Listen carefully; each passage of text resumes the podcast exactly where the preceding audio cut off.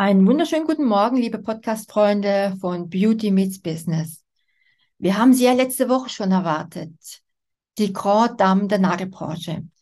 Silvia Troska ist heute mein Gast im Podcast Beauty Meets Business. Lasst euch überraschen, es geht gleich los. Beauty Meets Business.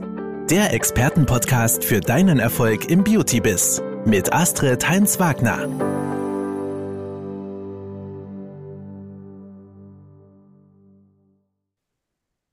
Liebe Frau Troska, ich freue mich auf jeden Fall, dass das jetzt geklappt hat.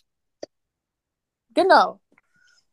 Und so, dann legen Sie mal los. Ja, also Grund eigentlich, ähm, es ist so viel schon über Sie geschrieben worden, gesagt worden. Und Sie sind immer noch das Vorbild für viele, viele, viele Frauen in der Beauty-Branche. Und das war eigentlich auch der Grund, warum ich gesagt habe, ich möchte unbedingt mal mit Ihnen sprechen. Mhm. Und ich habe ja ein paar Fragen vorbereitet. Wir wollen ja, wir wollen ja was von Ihnen wissen. Ähm, Frage zum Beispiel, äh, warum sind Sie heute da, wo Sie sind und wie sind Sie da hingekommen?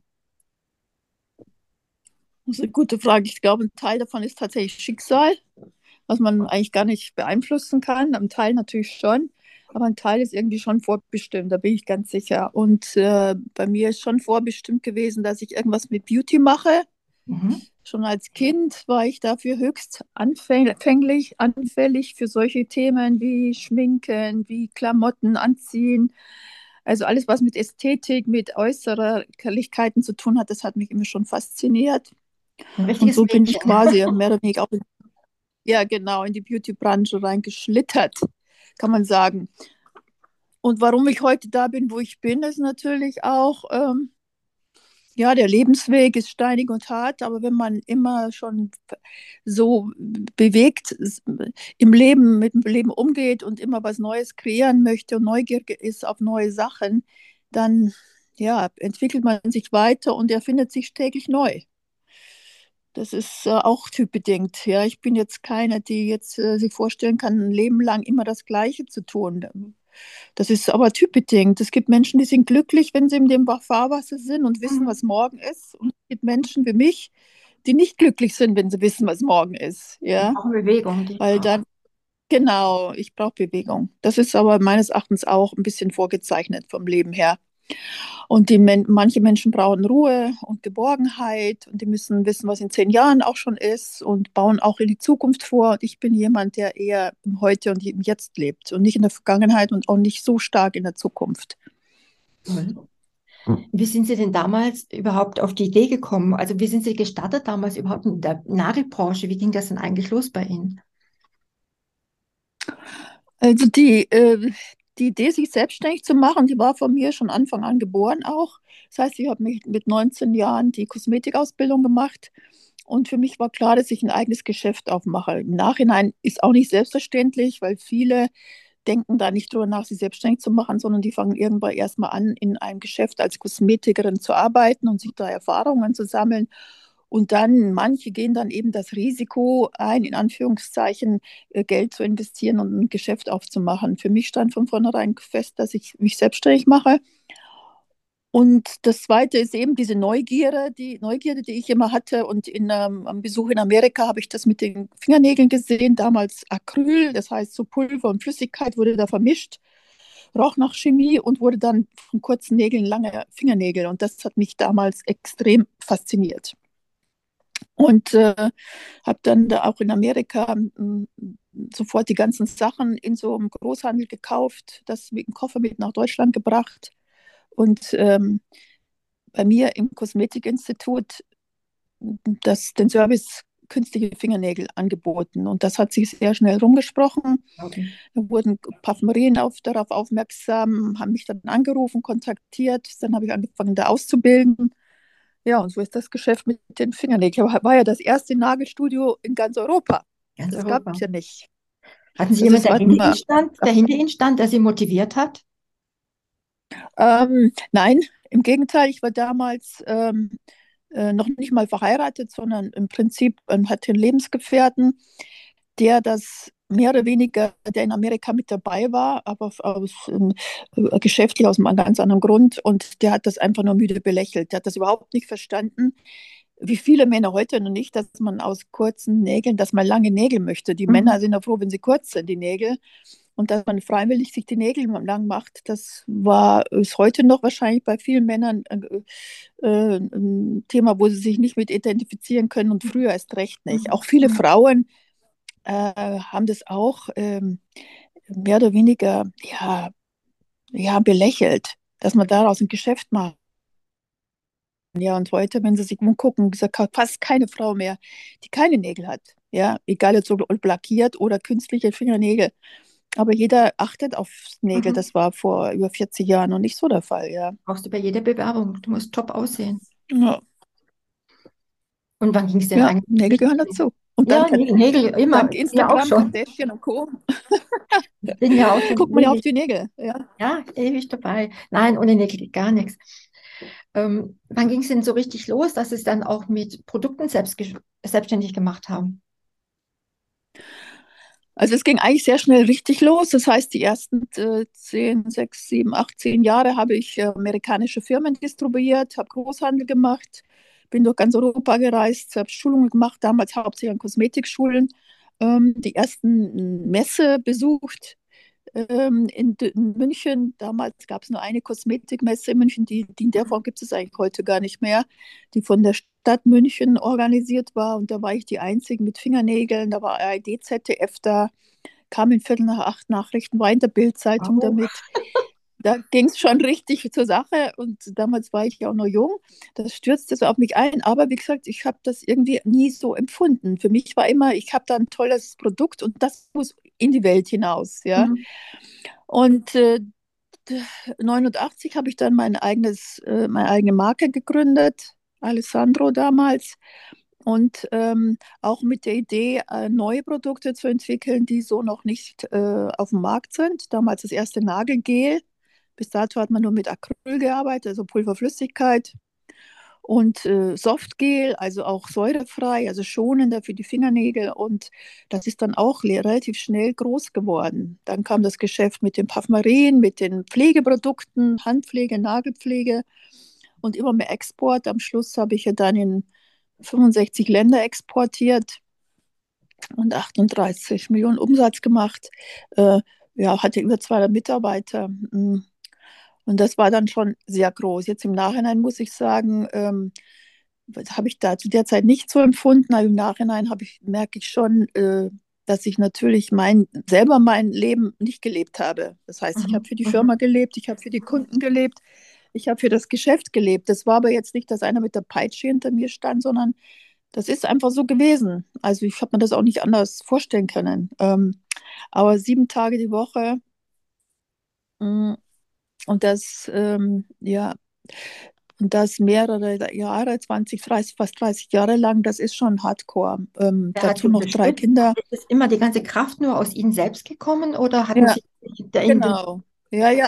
Ich im Nachhinein weiß ich das jetzt auch. Also es war damals, gab es diesen Begriff ja Burnout gar nicht. Mhm. Ähm, also ich habe in dieser Zeit schon äh, mindestens zwei Burnouts gehabt, äh, was dann auch bedeutet, weil sie ja nicht diagnostizierbar sind, weil die Burnout, äh, sag mal, der Körper reagiert ja bei jedem anders auf dieses Burnout. Burnout heißt ja eigentlich nur ein Schrei der Seele, bitte gib mhm. dir Zeit, lass mhm. uns leben. Ja? Mhm. ja. Den habe ich aber geflissentlich über, überhört und diese Folgen, bei mir waren es eben Atemnot, Panikattacken, ähm, Herzrasen, äh, Schwindelanfälle, Ohnmacht, bumm, bin ich umgeflogen, habe mir da immer zweimal Rippen gebrochen und Steißbein auch.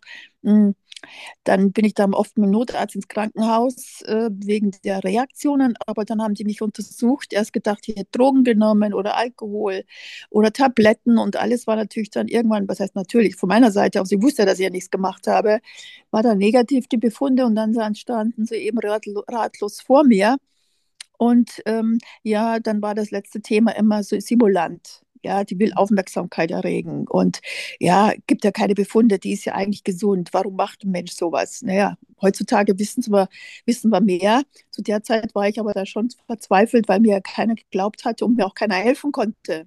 Ja, mhm. ich habe ja auch nur die Symptome gesehen, aber nicht den Grund dahinter. gewusst, ja. Dann war das eine Ihrer Gut. schwersten Momente eigentlich, oder? Ja, aber das habe ich irgendwie, weiß ich nicht. Das gehört wieder irgendwie dazu. Das gehört irgendwie dazu, dass dieses Kämpfen und ähm, ja, also jetzt mit Abstand und ich war ja oder bin anscheinend relativ ehrgeizig und äh, verantwortungsbewusst und hat ja diese große Firma mit dieser riesen Verantwortung am Personal, an den ganzen Mitarbeitern, die ja vom Lohn dann und ihren Familien davon abhängen, der Kunde, der die Ware braucht, um die zu verkaufen, Mhm. dass ich da so in diesen Themen äh, verhaftet war, dass ich gar nicht äh, in meinen Körper so reingehört habe. Ja, kleine Silvia, was ist eigentlich mit dir? Lohnt sich das für dich? Ja, Also gar ähm, nichts ja. gelernt eigentlich für sich selber. Sie haben dann gleich wieder für Doch, andere. jetzt schon. Jetzt schon. Genau. Das hat aber, das hat aber eine ganze Zeit lang gedauert. Und äh, das hängt auch viel mit dem Umfeld zusammen oder durch die Erfahrungen. Ich sag mal, wenn man immer wieder gegen die Wand läuft, irgendwann sollte man das dann schon kapieren, ja, dass da irgendwas nicht ganz in Ordnung ist. Mhm. Mhm. Und ähm, ja, durch die ganzen Geschichten, die dann so gelaufen sind, auch mit den Firmen und auch privat, ähm, bin ich dann schon irgendwann zu der Erkenntnis gekommen, hoppla, jetzt musst du mal stillhalten und mal gucken, ob das alles so richtig ist. Ja, bin dann in ein Schweigekloster, da war ich schon dreimal. Äh, ja, bin ja dann nach Ibiza ausgewandert, weil ich gedacht habe, ich bin Hippie. War ich aber nicht. Das habe ich da aber erst, die Erkenntnis habe ich da vor Ort erst nach acht Jahren äh, gefunden, was auch gut ist. Ich weiß jetzt heute, ich bin kein Hippie. Mhm. Ich weiß heute viel mehr, was ich kann, was ich nicht kann und wo ich aufpassen muss. Also äh, was ich kann und was ich bin, ist eben, ich bin ein kreativer Mensch, der Bewegung braucht.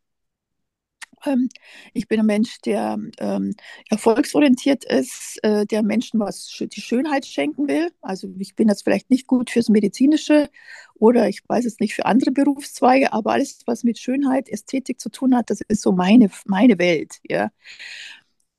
Und ja, man sollte das tun, was man am besten kann. Und das ist bei mir eben die Kreativität und die Entwicklung von Produkten. Nicht unbedingt das Vermarkten und diese ganze, ähm, das ganze andere, was dahinter oder mit noch zu tun hat. Vertrieb, Mhm. Buchhaltung. Der kreative äh, Kopf. ja, genau so. Und, und wenn man da sich den Freiraum nimmt, dann ist es ja eigentlich auch keine Arbeit. Weil alles, was man gerne macht und was vom Herzen kommt, ist ja dann die, äh, die schöpferische Energie Mhm, und da mhm. ist man auf der schönen Seite des Lebens, ja. Und ich habe aber viele Sachen immer gemacht, weil sie gemacht werden mussten, weil ich auch gedacht habe, das gehört dazu, die mir aber keinen Spaß macht. Und das ist das, was einen belastet, was einen runterdrückt und was man vor allem auch nicht gut kann. Mhm. Und deshalb Ja. wird es wahrscheinlich auch, wird das auch nicht erfolgreich dann werden in der Konstellation, ja. Aber das sind alles so Erkenntnisse, die das Alter mit sich bringt und eben die viele ähm, Erfahrung. Jeden Das heißt, die. Erfahrung kann man auch nur sammeln, wenn man was tut. Wenn du nur in der Mhm. Ecke sitzt und Bücher liest, bringt das nichts. Du musst rausgehen, auch wenn es ähm, riskant ist oder nicht immer einfach ist, Erfahrungen sammeln. Und durch die Erfahrungen kommt immer einen Schritt weiter und kommt immer mehr zu sich selber, meiner Meinung nach auch. Ja, ja. Mhm. Und Sie haben ja jetzt eine neue Firma gegründet. Beauty Ja, Invest. Beauty Invest, ja. Ja. Die, die Welt möchte wissen, was da los ist. Ja, Beauty Invest ist eigentlich äh, die, die Stamm GmbH. Also was ich gegründet habe, ist ein neues, äh, also äh, wir haben es schon besprochen, ich komme ja aus dem Kosmetikbereich und da sch- speziell aus dem Bereich äh, Nägel. Warum? Weil ich eben 78, 79 die erste war, die das mit den Nägeln hier in Europa gebracht hat. Und irgendwie bin ich dann 40 Jahre mit diesen Fingernägeln und mit meiner Marke da verheiratet gewesen, habe dann ja verkauft die Firma und wollte eigentlich mit Fingernägeln gar nichts mehr zu tun haben. Bin nach ähm, Ibiza ausgewandert und wollte mein Hippie-Leben frönen. Ähm, dem war aber nicht so, weil ich da schon gemerkt habe, ich komme da an Grenzen äh, der Langeweile. Und ich bin Mhm. jetzt auch keiner, der dann nur Champagner trinkend am Schiff sitzt Mhm. äh, oder sich dazu dröhnt oder da äh, Hare Krishna singend im Kreis tanzt. Das habe ich alles gemacht, aber das ist nicht mein Ding. Ja? Weg. sondern ich muss was, scha was schaffen. So, und dann habe ich gedacht, ja, das geht auf Ibiza nicht, dafür ist die Insel zu klein. Ich habe auch da eine Boutique gehabt und ein kleines Kosmetik, also ein Beauty-Doc, so eine mhm. mhm. Äh, medizinische Kosmetik. Aber das ist nur ein Saisongeschäft von Mai bis maximal September, aber dann ist schon die absolute Nebensaison und sonst ist die Insel tot im Winter. Mhm. Äh, dann habe ich da alles verkauft und denke mal, dann mache ich in Deutschland irgendwas. Was wusste ich noch nicht, aber Deutschland ist natürlich viel größer. Ich habe meine Kontakte hier und dann kam Corona. Und da habe ich angefangen zu überlegen in meiner Zeit, hm, was machen eigentlich die ganzen Frauen jetzt mit ihren Fingernägeln äh, mit Corona? Hm, die Nagelstudios haben zu, die haben die Nägel drauf. So, und da war ich eben neugierig und ähm, habe dann recherchiert und habe da sehr schnell festgestellt, als Fachmann eben in dem Bereich Fingernägel, ähm, dass die Sachen entweder nicht verkehrsfähig sind, also eigentlich für den Endverbraucher gar nicht zugelassen, gesetzgebermäßig, äh, weil sie HEMA enthalten und deswegen auch nur vom professionellen Gebrauch angewendet dürfen, dürfen. Oder es sind Produkte, die keine Lacke sind, sondern Kunststoffe, die sehr schwer abzulösen sind. Beides nicht unbedingt gut für den Endverbraucher. Mhm. Weil die Nagellackqualität natürlich äh, darunter leidet und es auch viel zu komplex zum großen Teil in der Anwendung ist. Und dann habe ich ja wieder angefangen zu überlegen, was könnte man denn da, was sollte anders sein? Wie, wie müsste das Produkt aussehen, dass es eben für den Konsumenten zu Hause optimal in der Anwendung ist? Und dann habe ich mir da Sachen überlegt und bin mit meinen ganzen Kontakten ähm, nachgegangen und habe jetzt eben ein neues Produkt entwickelt, was es so am Markt nicht gibt. Eine Weltneuheit so gesehen, eine neue Form des Nagellackes. Also tatsächlich Nagellack, kein Kunststoff. Mhm. mhm. Und da war es wieder Zeit, denke, jetzt muss ich wieder anfangen. Dann habe ich wieder eine Firma gegründet, Nailtime. und tue jetzt das, was ich eigentlich gar nicht mehr machen wollte. Und das nimmt schon so große Formen an, ähm, dass ich schon die ersten Mitarbeiter wieder eingestellt habe. Aber es macht Spaß, weil ich vieles ausgesourced habe, was ich eben nicht mehr will. Das heißt, ich will mhm. keinen Vertrieb mehr machen, habe Vertriebspartner. Ich will keine Ware produzieren, habe Produktionspartner, Logistikpartner. Das mhm. heißt, ich habe einen ganz kleinen äh, Kern ähm, von Menschen, die ich brauche, um das am Laufen, ans Laufen zu bringen, richtig, ja, Profis, die ich aber auch aus der Vergangenheit kenne. Und ja, und es macht Spaß. Also jetzt habe ich zumindest keine Langeweile mehr. Ich habe alles richtig gemacht. ja. ja. Nur weil was eben dazu kommt, dadurch, dass es ein neues Produkt ist, ist es witzig so, dass die äh, Fachleute, wo, wo meinen müsste, die müssten damit umgehen können, die können mhm. nicht damit umgehen, weil die das Produkt mhm. verkehrt anwenden. Mhm. Und der Verbraucher, für den es eigentlich auch ist, der kommt super damit zurecht, aber wir kriegen eben Feedbacks von Nageldesignern, sagen, das Produkt funktioniert nicht. Mal, hä, wieso ist Nagellack? Was soll da nicht funktionieren? Ja, die tragen es verkehrt auf. Also auch da ist es wieder, komme ich mal vor, wie damals bei dem ersten Softgel oder beim ersten na, äh, Acryl, was ich aus Amerika gebracht habe. Wie so ein Messias, der jetzt wieder ja, eine Innovation erklären muss, zeigen muss, kommunizieren muss, damit es verstanden wird. Ja. Toll. Ja. Ja, sie, äh, ja, sie sind, sie sind unwahrscheinlich. Jetzt möchte ich doch mal gern drei Learnings von Ihnen hören, die Sie den Hörern hier mitgeben können.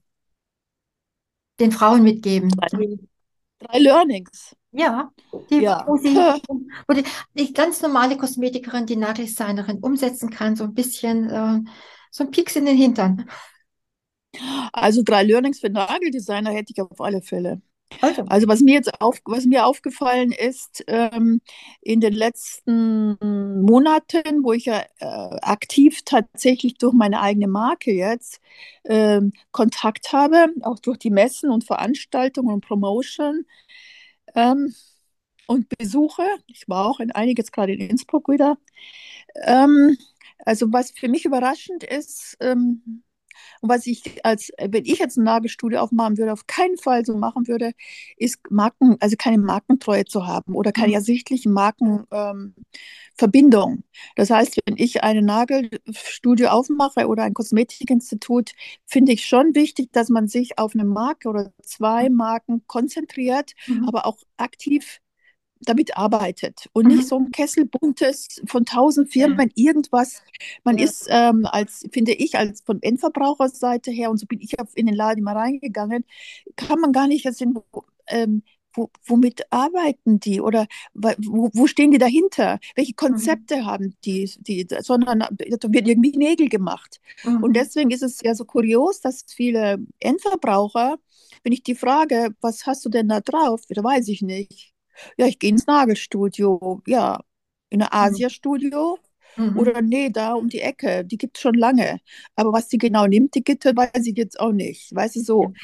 Also, die, also eine klare Definition, ich als Nagelstudio, was will ich kommunizieren, welches Niveau, da geht es schon weiter, Möbel, ähm, da stehen veraltet, vergammelte Lacke vor, vor 20 Jahren, vor 10 Jahren, wenn ich dann sage, hör mal, also ich bin ja selber Alessandro, ich habe es verkauft, die Firma, aber es hat trotzdem ein Baby. Hör mal, die Lacke, die sind 10 Jahre alt, die du da stehen hast, die sind ja nicht mal zum Teil abgesetzt, aber verstaubt, vergammelt, die gibt es ja schon gar nicht. Ja, aber das, ja, ja, stimmt, hast du recht, ja, das müsste ich mal wegtun. Oder irgendein Werbeaufsteller, der 20 Jahre alt ist. Ja, ja. ja Hare Krishna, das ist ja noch so ein Mandy-Tattoo, haben wir vor 20 Jahren verkauft. Da steht da, diese Backkarte noch vergibt im Schaufenster, wo ich, wo ich sage, hör mal, also diese Betriebsblindheit. Ja. Rausgehen, genau gucken und sagen, oder andere Studios mal besuchen, Interesse halber.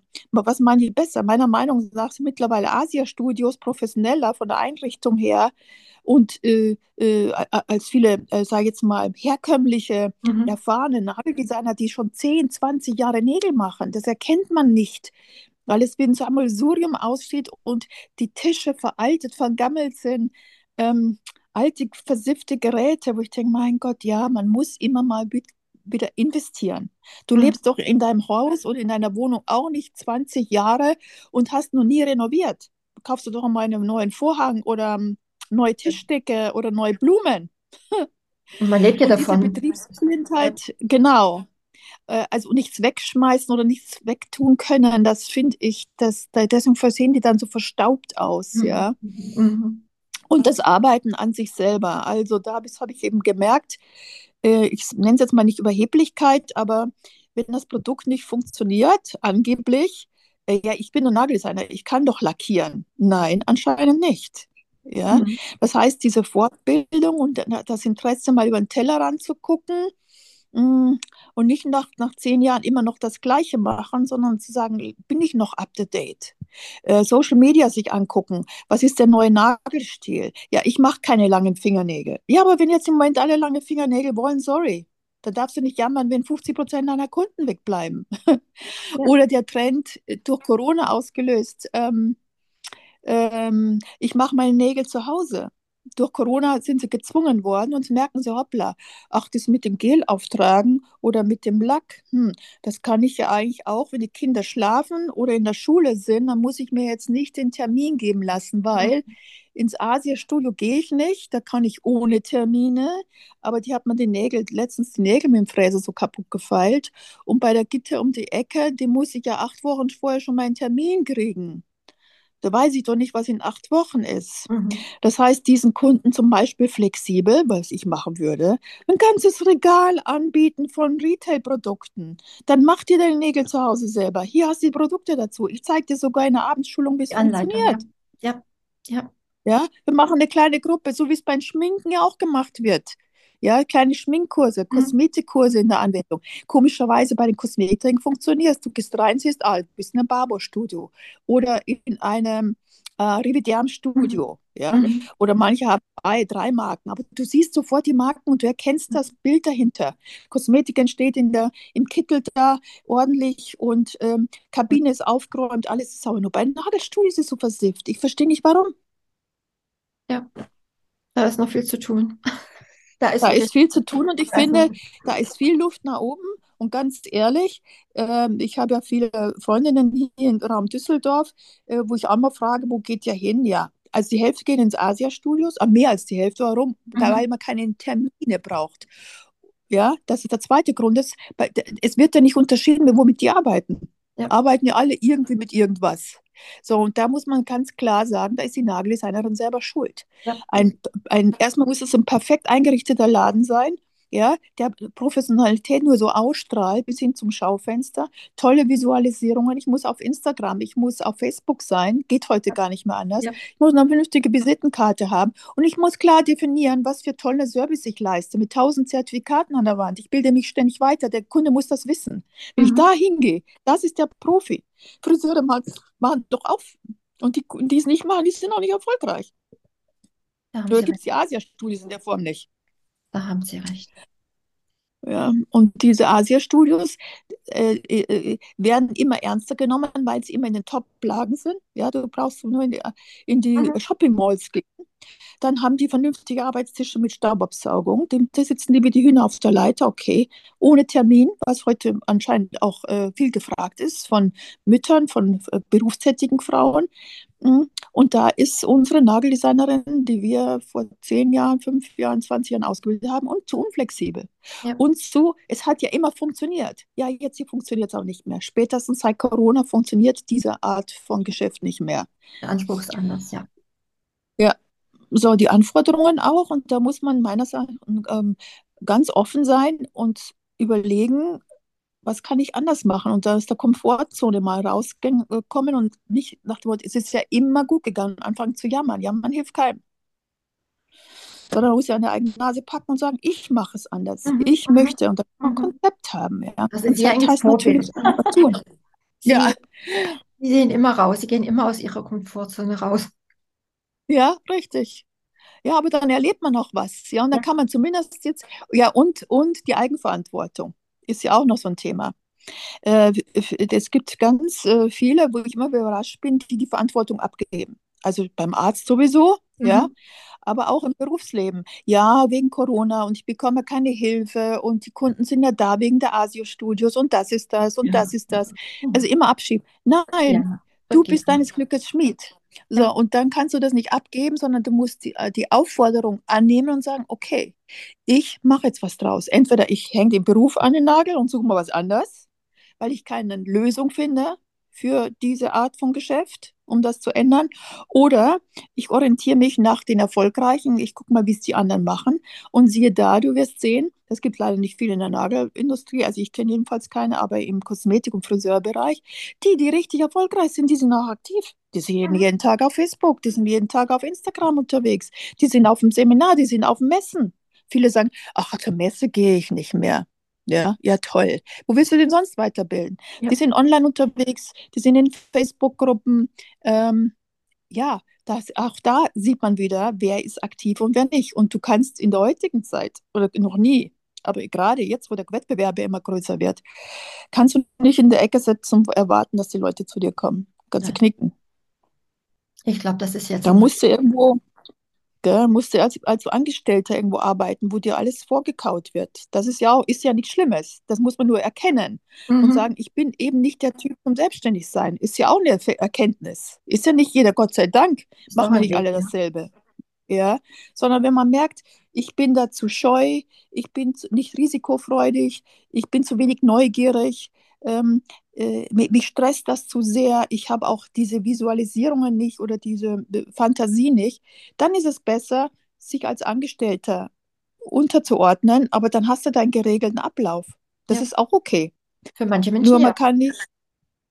Genau. Und da, diese Erkenntnis sollte man dann tatsächlich auch annehmen und sagen, dann ist das eben mein Weg. Du musst, man muss ja nichts erzwingen. Also kannst du ja auch nicht aus dem aus dem, aus dem Esel ein, ein, ein Rennpferd machen. Oder am Ackergaul, ja. Also das muss jeder oder aus dem jemand, der technisch begabt ist, der wird nie ein Künstler werden und ein tolles Bild malen können. Da kann er noch mal so 100 Kurse besuchen. Das wird nie was werden, weil ihm der Ansatz dazu fehlt. Mhm. Und, äh, und so gibt es einfach diese Fähigkeiten, und das ist vielleicht die wichtigste Botschaft, die eigenen Fähigkeiten hinterfragen. Hinterfragen Das macht einen Spaß. Und als, als Jugendlicher äh, ist es natürlich schwierig. Manch, also ganz wenige wissen das. angeblich immer mehr Kinder heutzutage, diese Kristallkinder oder wie man sie nennt, wissen immer mehr Jugendliche schon, was sie werden wollen. Ähm, äh, aber je älter man wird, desto mehr sollte man eigentlich schon rauskristallisiert haben, was einem Spaß macht und was man gut kann und was man nicht so gut kann. Und da muss man eine Soll- und Haben-Seite mal aufsetzen und dann überlegen, ja, was, wo treibt es mich hin? Ja? Mhm. Erkenntnisse aus meinem bisherigen Leben. Was sollte ich lassen und was sollte ich besser tun? Und Sie haben es jetzt so gemacht, wie, ja, wie Ihr bester Weg ist. Genau. Ja, oder das ist ja eine innere Stimme, die einem das so, ja, mehr oder weniger, wenn man ein bisschen hinhört, sagt. Wenn man den hört. Und, ja. äh, und wichtig ist natürlich auch, dass man nicht unbedingt auf den Rat anderer Menschen hört. Ja, also Familie ist da ganz groß zu sagen, mhm. also nicht schon wieder oder um mhm. Gottes Willen. Ja, oder meinst du wirklich? Ja, und nein, also ich würde da jedem raten, tatsächlich sich zurückzuziehen. Also wie ich schon gesagt habe, ich war schon zwei, dreimal im Schweigekloster oder mal ein Wochenende oder eine Woche alleine irgendwo hinfliegen, muss jetzt nicht in dem Kloster sein, wo man einfach seine Ruhe hat. Kein, niemanden mitnehmen, nur für sich sein und sagen, diese Zeit nutze ich jetzt, um mich selbst nachzudenken. Revue passieren lassen, was mein Kollegen gut gelaufen, was nicht, was gefällt mir, was nicht, was muss ich ändern, was sollte ich ändern, wie stehe ich finanziell da, hm, wie stehe ich familiär da, wie, wie, wie abhängig bin ich, äh, ähm, wo habe ich ein Schuldgefühl, was vielleicht gar kein sein sollte. Ähm, also Sachen. Und da, da muss man Zeit für sich haben und das sollte man auch mit sich ausdiskutieren im ersten Schritt und nicht mit der, der, Verwandtschaft ja. oder den, Freu den Freunden. Mhm, ja. Die alles ja, besser wissen wollen, ja. Ja. Vielen, vielen Dank, liebe ja, danke. Es war, ja, war nett. Also es war wieder. wirklich erfrischend und äh, ich denke, auch die Zuhörer werden unwahrscheinlich viel aus Ihren Worten mitnehmen. Sonst immer wieder gerne für solche Art von Podcasts. Ich freue mich. Ich mich. Okay. Danke, Frau Heidmann. Das war Beauty Meets Business, der Expertenpodcast mit Astrid Heinz-Wagner. Du möchtest keine neue Folge verpassen? Dann abonniere uns jetzt bei Spotify und Apple Podcasts. Bis zum nächsten Mal.